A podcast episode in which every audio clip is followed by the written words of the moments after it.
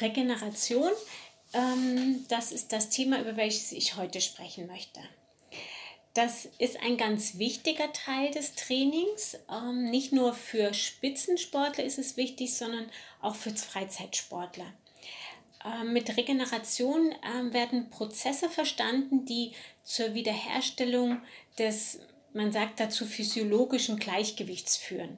Man meint damit, dass sich der Körper nach einer Belastung wieder vollständig erholen kann. Danach, also nach der Regenerationsphase, ist man wieder voll leistungsfähig und fit und kann das nächste Training starten.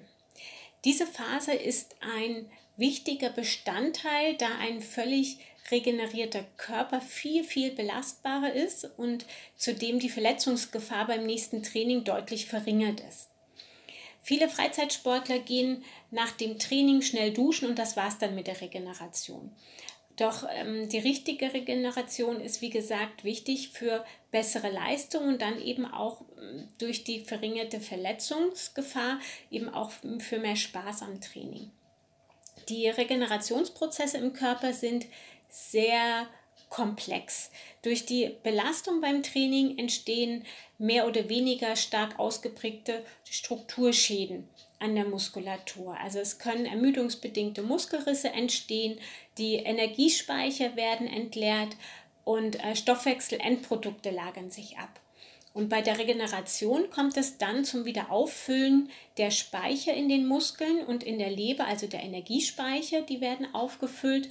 Und äh, die Stoffwechselendprodukte, früher sagte man Schlagstoffe dazu, werden abtransportiert.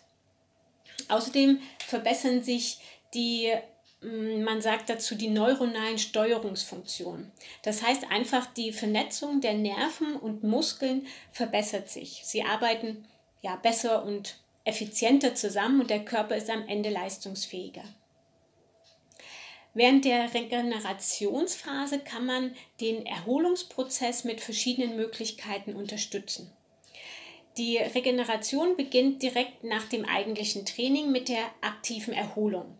Das heißt, man sollte nicht direkt nach dem Training dann aufhören, von 100 auf 0 runtergehen, sondern noch zum Beispiel 10 Minuten lockere Übungen machen, also locker auslaufen oder Dehnübung oder Lockerungsübung ausführen.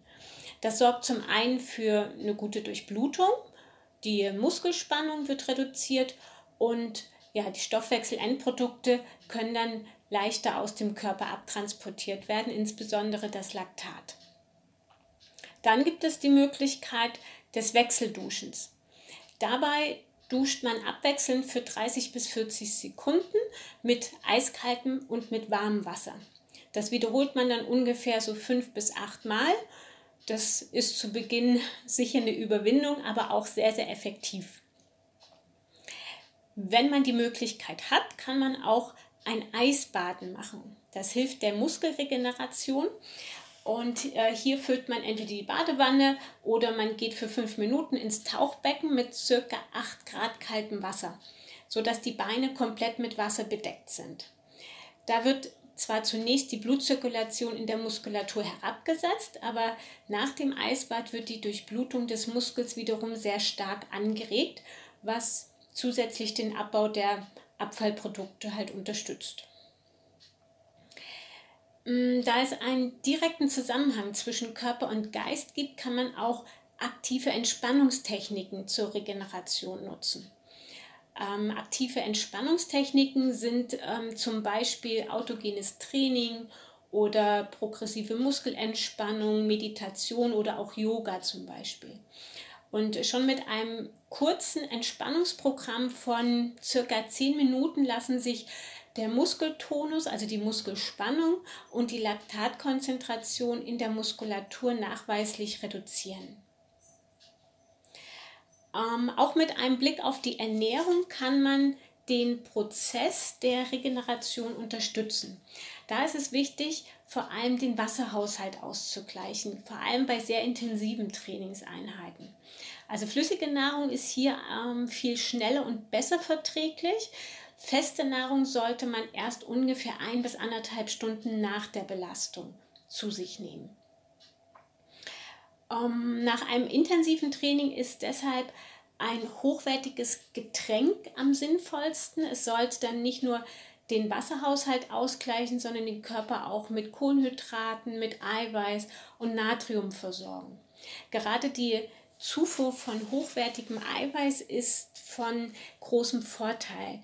Hier wird die Regenerationsfähigkeit des Körpers unterstützt, da Eiweiß ja bekanntlich der Baustoff für die Zellen und das Gewebe ist, auch für Hormone, für Enzyme und auch für Antikörper sind ähm, Eiweiße entscheidend. Also sie sind einfach ein elementarer Bestandteil des menschlichen Körpers.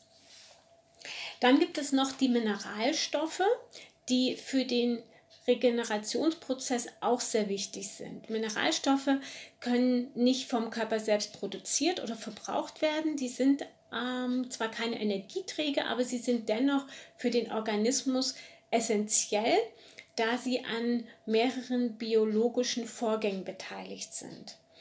Mm, beispielsweise an der Regelung des Sauerstofftransports, an der Muskelkontraktion oder der Nervenleitung, der Blutgerinnung und am Herzrhythmus. Und der Mineralstoffhaushalt kann beim Training durch die Ausscheidung von Schweiß aus dem Gleichgewicht geraten und insbesondere beim starken Schwitzen beim Sport werden halt neben Salz auch Kalium, Magnesium und Zink ausgeschieden. Und die sollte man durch Flüssigkeit oder feste Nahrung wieder zuführen und auffüllen. Und das unterstützt auch eben eine schnelle Erholung und bringt das Gleichgewicht wieder in die Balance. Dabei sollte man aber eher Alkohol vermeiden, da die Leber einen großen Anteil ähm, oder einen Großteil der Energie ähm, wird für den Sport bereitgestellt von der Leber und die ist nach der körperlichen Belastung stark beansprucht. Und die würde halt mit dem Abbau von Alkohol zusätzlich gefordert und überfordert sein. Da würde halt der Prozess der Regeneration verlangsamt werden. Die wohl einfachste und effektivste Methode, um schnell zu regenerieren, ist Schlaf.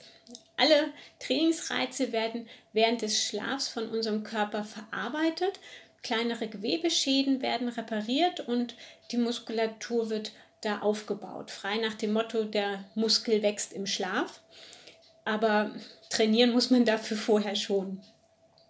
Auf Schlafmangel reagiert eben unser Körper mit einem reduzierten Stoffwechsel, ähm, verlangsamte Regeneration, Gereiztheit, das Immunsystem wird geschwächt und es kommt auch zu unkontrollierten Hungerattacken. Also man sollte ungefähr sieben bis acht Stunden pro Nacht schlafen. Das hilft eben dem Körper. Und die letzte und altbewährteste Methode zur Entspannung und Regeneration ist das Saunieren. Dabei werden die Muskeln gelockert und sehr stark durchblutet. Verletzungen können dadurch schneller heilen und die allgemeine Muskelregeneration wird hier beschleunigt.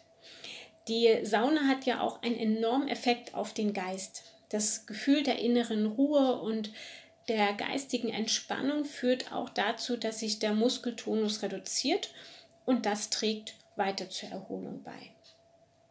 Eine Sache sollte man aber hier bedenken. Beim Saunagang kommt es noch weiter zu einem erhöhten Flüssigkeitsverlust und den sollte man dann eben auch schnell wieder auffüllen.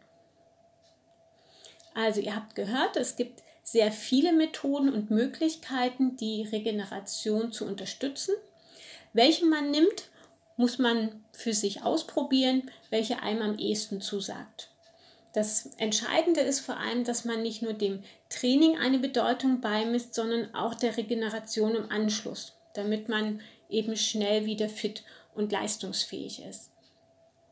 In diesem Sinne wünsche ich euch viel Spaß beim nächsten Training und denkt im Anschluss an diese Folge und legt auch Wert auf die Regeneration.